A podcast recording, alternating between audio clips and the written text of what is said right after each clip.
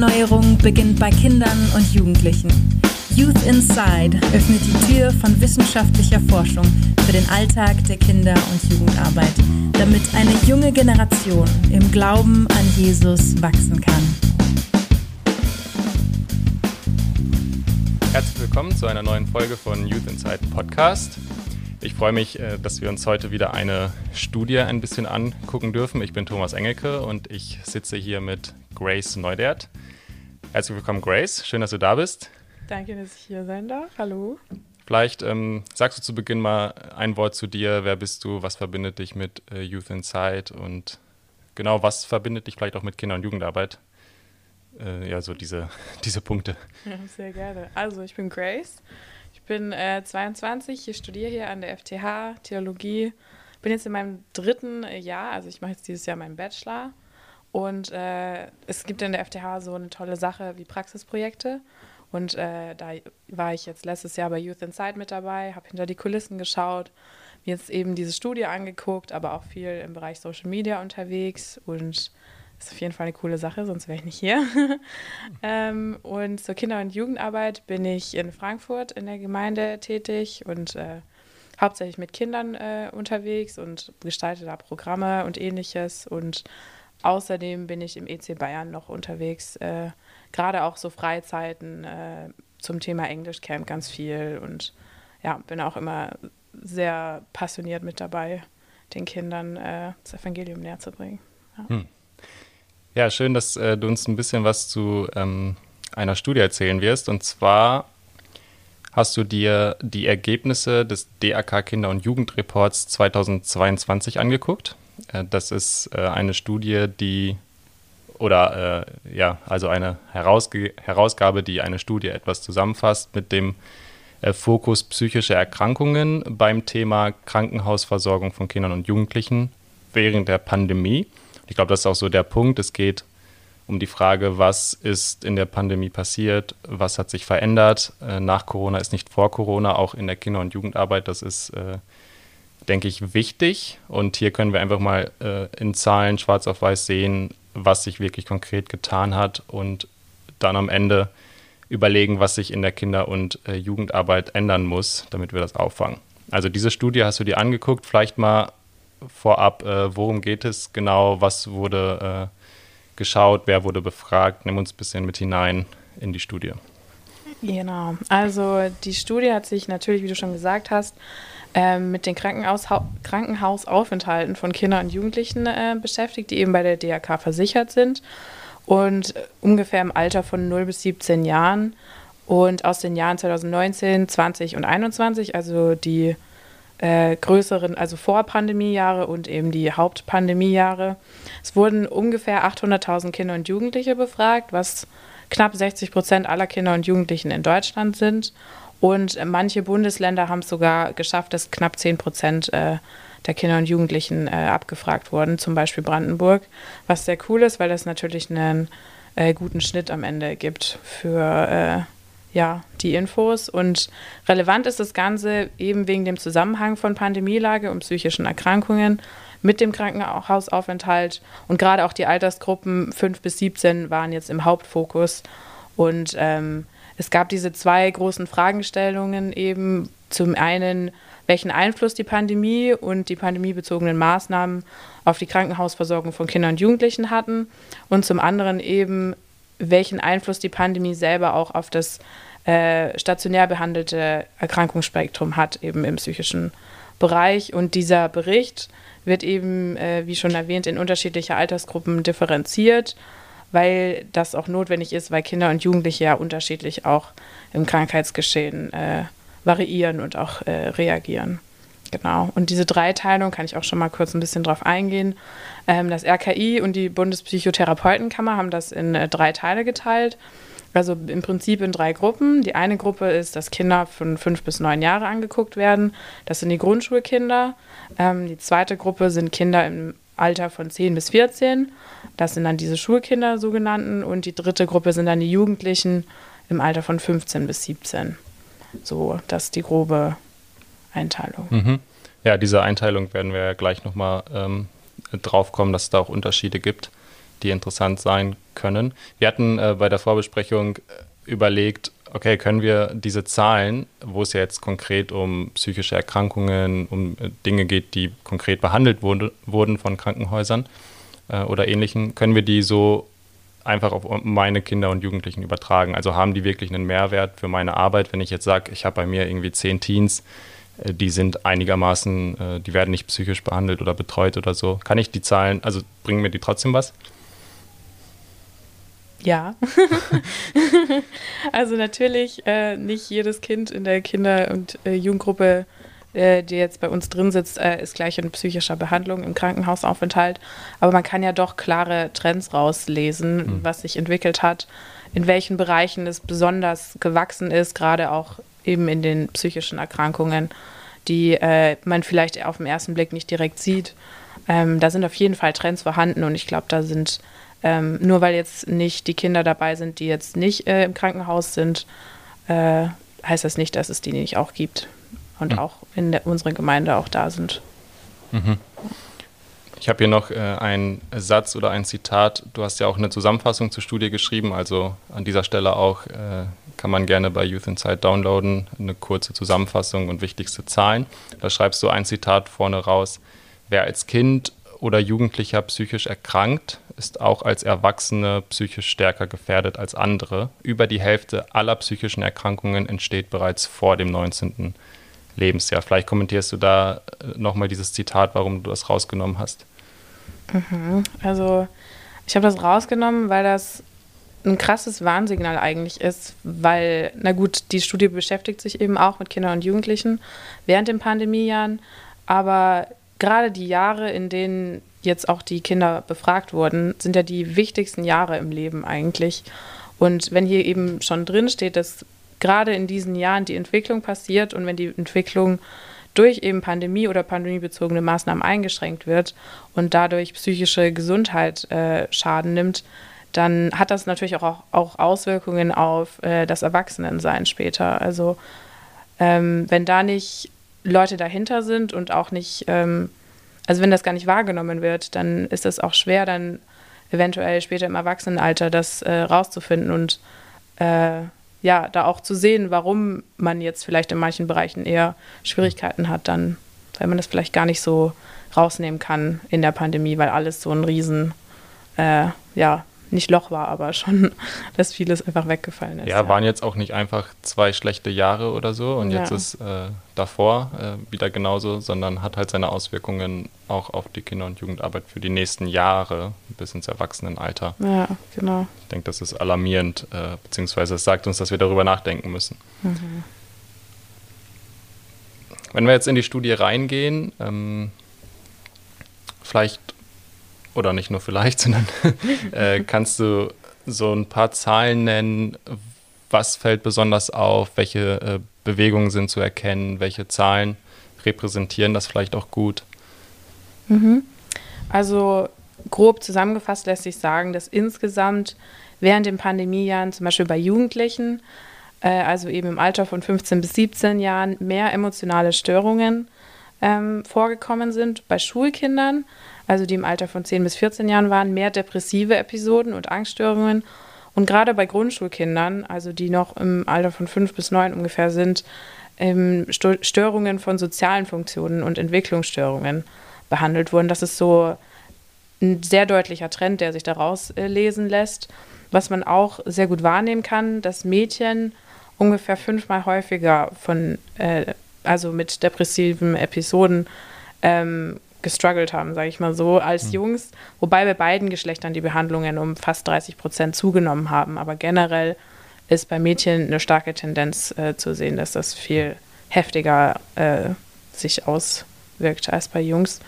Und ähm, generell sieht man auch, dass Jugendliche, also schon ältere Jugendliche, sage ich es mal so, ähm, um 42 Prozent mehr im Krankenhaus waren wegen emotionalen Störungen. Und das generell ist es auch wieder so, dass Mädchen häufiger betroffen sind als Jungs, aber dass selbst bei Jungs die Behandlungsrate um 85 Prozent angestiegen ist. Und das mhm. ist natürlich eine krasse Zahl. Ja, ist ja grundsätzlich, also wenn man so hört, 30, 40, 80 Prozent, das ist ja nicht mhm. einfach mal eben, ähm, sind, ist ein bisschen häufiger geworden, sondern mhm. äh, drastisch quasi äh, von einem Jahr auf das andere. Also diese Korrel Korrelation zu der Pandemie und beziehungsweise zu den Maßnahmen ist ja wirklich extrem deutlich. Du hast jetzt verschiedene Altersgruppen schon angesprochen. Ähm, drei Stück wurden da getrennt von fünf bis neun Jahren, von zehn bis 14, von 15 bis 17. Was genau hat es da mit auf sich? Also äh, welche Unterschiede sind da genau zu erkennen? Vielleicht präzisiere das gerne nochmal. Und warum ist das äh, auch so? Also welche Gründe können wir da sehen? Und warum ist das auch wichtig für unsere Kinder- und Jugendarbeit? Mhm. Also bei Grundschulkindern habe ich ja gerade schon angesprochen, kristallisiert sich eine klare Zunahme von äh, der Störung von Sozialfunktionen raus. Ähm, auch schon mit Beginn der Kindheit und Jugend. Das sind ungefähr 36 Prozent. Ähm, gleichzeitig war es aber auch spannend, dass die Störung des Sozialverhaltens und der Emotionen um ein Drittel abgenommen haben. Was auch bedeutet, dass jetzt gerade in den Pandemiejahren von 2021 und 2022 die sozialen Funktionen größere Herausforderungen dargestellt haben als diese Störung von Emotionen im Zusammenhang vom Sozialverhalten. Und ähm, gerade auch bei Grundschulkindern waren die Behandlungsschwerpunkte eher in den Bereichen emotionalen Störungen, Depressionen, Essstörungen, Angststörungen ähm, und auch psychischen und Verhaltungsstörungen. Also waren da auch viel mit dabei. Und ähm, dann im Bereich der Schulkinder, eben das sind diese von 10 bis 14 Jahren, fällt die Steigerung von den depressiven Episoden und den Angststörungen auf. Und gerade im Herbst 2020, wo dieser krasse Anstieg war ähm, von den Zahlen, war auch ein stärkerer Anstieg zu sehen als im Nicht-Pandemie-Jahr 2019 im Herbst. Und ähm, gerade im Sommer dann, ein Jahr später, 2021, sind die Zahlen noch viel mehr gestiegen als im Herbst 2020.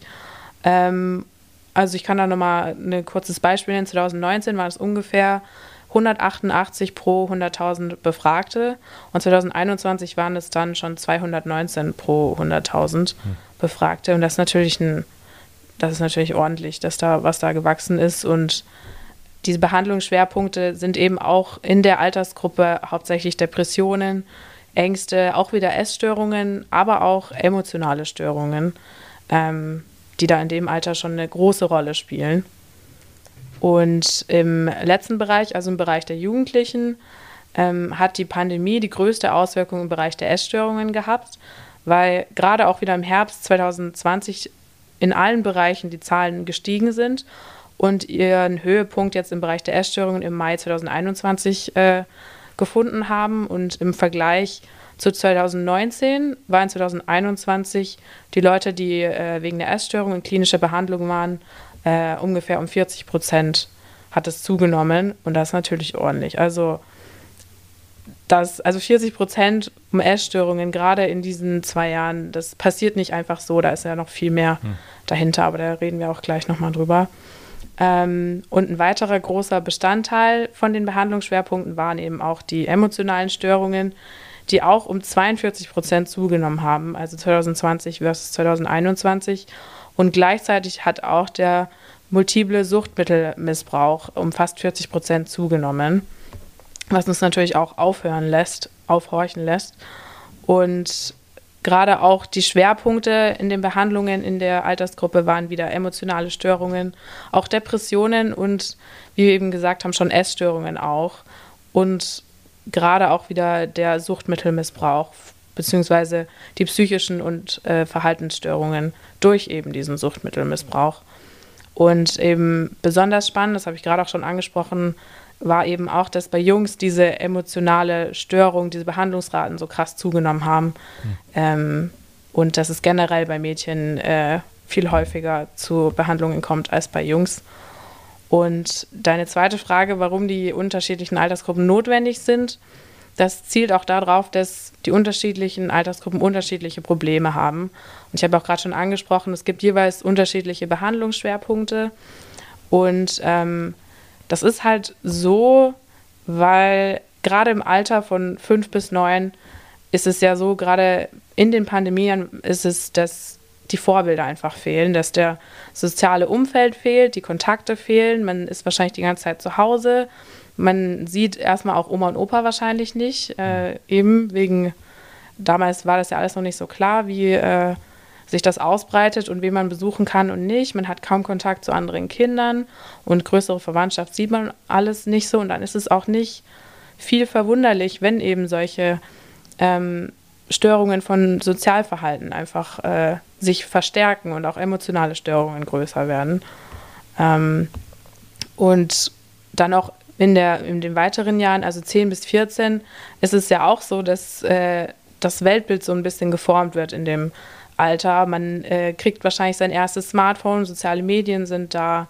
Gerade auch TikTok ist in den Pandemiejahren unglaublich groß geworden. Also mit den Algorithmen, die da benutzt werden, das ist äh, nochmal eine ganz andere Geschichte, aber äh, generell so dieses ganze Oberflächliche ähm, von Social Media, dass man da stundenlang einfach nur durchscrollt, ähm, dass das nichts Langanhaltendes ist, was man hat.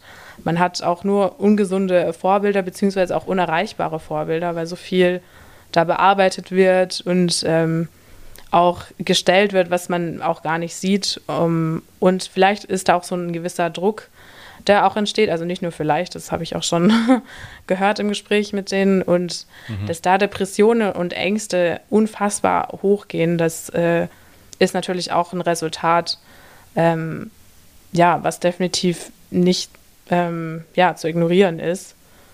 Und ja, was auch ein Stück weit dann auch nicht verwundert, aber definitiv auch was dagegen getan werden muss. Und gerade auch da schon die Jugendlichen, aber auch die Jugendlichen in der Studie, also im Alter von 15 bis 17, ähm, bei denen ist es ja auch so, dass sie schon ihre eigene ständige Mediennutzung haben, dass die hormonellen Veränderungen nochmal ganz anders äh, krass sind. Also, dass da noch einiges passiert und auch ein Stück weit der Leistungsdruck, denke ich, der hat bestimmt in manchen Bereichen ein bisschen abgenommen, dadurch, dass alles Online-Unterricht war und man vielleicht vieles nicht so ernst genommen hat.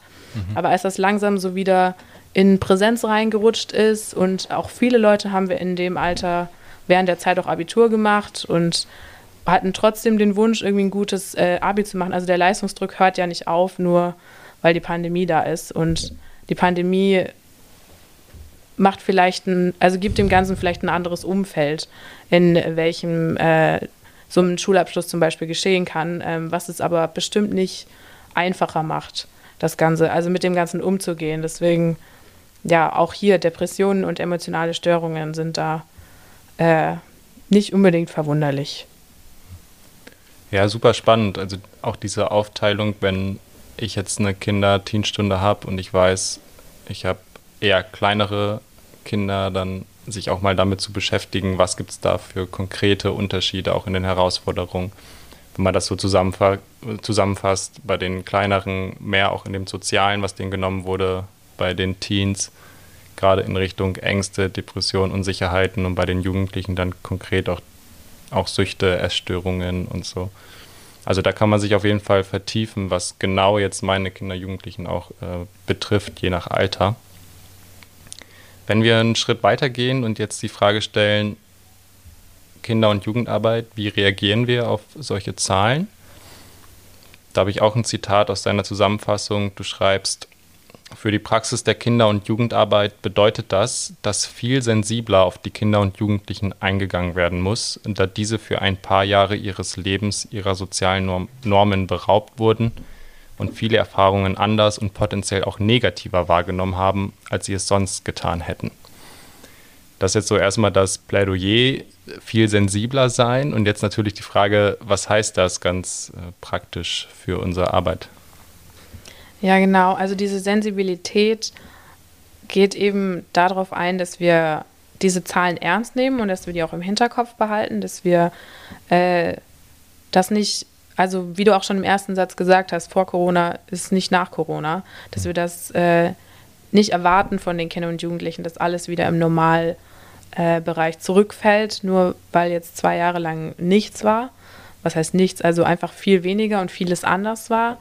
Und diese Sensibilität ähm, würde ich eben darauf ziehen, aber auch, dass wir Kinder und Jugendliche in ihrem Gesamtverhalten wahrnehmen, ähm, eben auch in den Kinder- und Jugendgruppen, äh, dass man eben Raum für Einzelgespräche gibt, wenn man sieht, okay, da hat sich einiges verändert.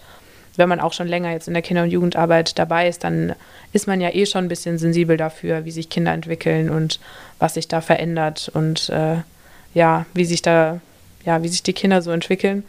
Und ähm, eventuell kann man da auch, äh, das habe ich auch reingeschrieben in die Zusammenfassung, so gewisse Themenwochen äh, machen, dass man sich mit Mental Health konkret mal beschäftigt, also mit psychischer Gesundheit und man vielleicht mal ein Wochenende wegfährt und äh, da eben das unter das Motto stellt und dann eben auch konkret Raum gibt, eben Einzelgespräche zu führen. Und da würde ich als äh, Mitarbeiter mich auch noch vielleicht ein bisschen mehr in, das, in den Bereich reinlesen, also ein hm. bisschen schauen, wie kann ich Kinder da gut unterstützen, was beschäftigt die Generation, was, ähm, wie kann ich am besten seelsorgerlich auch damit umgehen, dass ich nicht, ähm, ja, also es braucht generell einfach eine gute Sensibilität, ähm, nicht nur für die Kinder und Jugendlichen, aber auch für solche Themen. Und gerade auch so Beziehungsarbeit äh, ist da, glaube ich, ein wichtiger Punkt, dass man da dran bleibt, dass man nicht einmal ein Gespräch führt und das feststellt, dass, das, äh, dass da Sachen sind, die während der Pandemie aufgekommen sind, sondern dass man da auch wirklich dran bleibt ähm, und die Kinder ermutigt und sich auch ähm, vielleicht gerade auch bei so einem Wochenende, ähm, das auch unter so ein Thema Mental Health steht, dann auch sagt, so, was sagt die Bibel dazu? Wie kann das Evangelium da reinwirken? Also wo sind da Möglichkeiten, ähm, ja, wie das in der Bibel auch schon behandelt wurde. Weil in der Bibel gibt es ja auch äh, Beispiele, wo es Leuten äh, mental nicht so gut mhm. ging, aber Gott trotzdem da drin gewirkt hat. Ja, wenn du Evangeliums oder wenn du das Evangelium erwähnst und wir bei Youth Inside dafür plädieren, evangeliumszentrierte Kinder- und Jugendarbeit zu machen, wie reagieren wir evangeliumszentriert auf solche Zahlen? Ja, das ist natürlich eine gute Frage. ähm, ich würde sagen, Evangelium hat erstmal was mit Liebe zu tun, also mit Annahme, dass ähm, die Kinder auch wirklich wissen und auch die Jugendlichen, dass sie geliebt sind und dass wir wirklich ernsthaftes Interesse an ihnen haben, dass es uns nicht egal ist, wie es ihnen geht und dass wir auch nicht so tun wollen, als wäre alles wieder im Normalbereich und alles geht weiter, so wie vorher. Es sind eben Dinge passiert und ähm, es ist auch absolut okay, diese Dinge anzusprechen und eben dann auch die Kinder und Jugendlichen so anzunehmen, wie sie sind, auch in ihren äh, negativen Eigenschaften, die sich vielleicht entwickelt haben. Und ihnen auch zu zeigen, dass Glaube da überwinden kann und auch Hoffnung schenken kann und dass mhm. es nicht nur ähm, diese ganzen Stories sind, die man schon im BU oder im äh, Sonntagsgottesdienst die ganze Zeit hört, sondern dass da wirklich noch viel mehr dahinter ist. Und da ist auch gerade für uns als Mitarbeiter wichtig, eigentlich eine feste Kinder- und Jugendarbeit zu starten, beziehungsweise sich da mehr reinzuhängen. Also gerade so Prinzipien ähm, immer wieder zu wiederholen und zu stärken ähm, und die auch zu vertiefen, sodass wenn eben solche Punkte kommen bei Kindern und Jugendlichen, das ist ja auch teilweise immer Hochs und Tiefs und wenn dann mal wieder so ein Tief ist, dass die einfach dann Möglichkeiten haben, dass sie Bibelverse wissen, ähm, wo sie darauf zurückgreifen können und sagen können, mhm. okay, krass, der hat das in der Bibel auch so gemacht, Gott ist da mit mir drin. Und ähm, generell kann man dazu sagen, dass diese ganze emotionale Stress und diese Unsicherheit, dass das Evangelium da einfach ein Gegenpol dazu ist und dass, ja, wir da eigentlich voll beschenkt sind, dass wir Jesus haben und da das weitergeben dürfen als Mitarbeiter. Ja, vielen äh, Dank auch für diesen evangeliumszentrierten Ausblick. Ich denke, die Studie haben wir soweit gut besprochen, auch was wir tun können in der Kinder- und Jugendarbeit müssen jetzt irgendwie noch umsetzen. Also ich bin auf jeden Fall neu sensibel gemacht dafür, auch in also manchmal liest man solche Zahlen und denkt sich so ein Stück weit, ja, meine Kinder und Jugendlichen, ich, ich weiß nicht.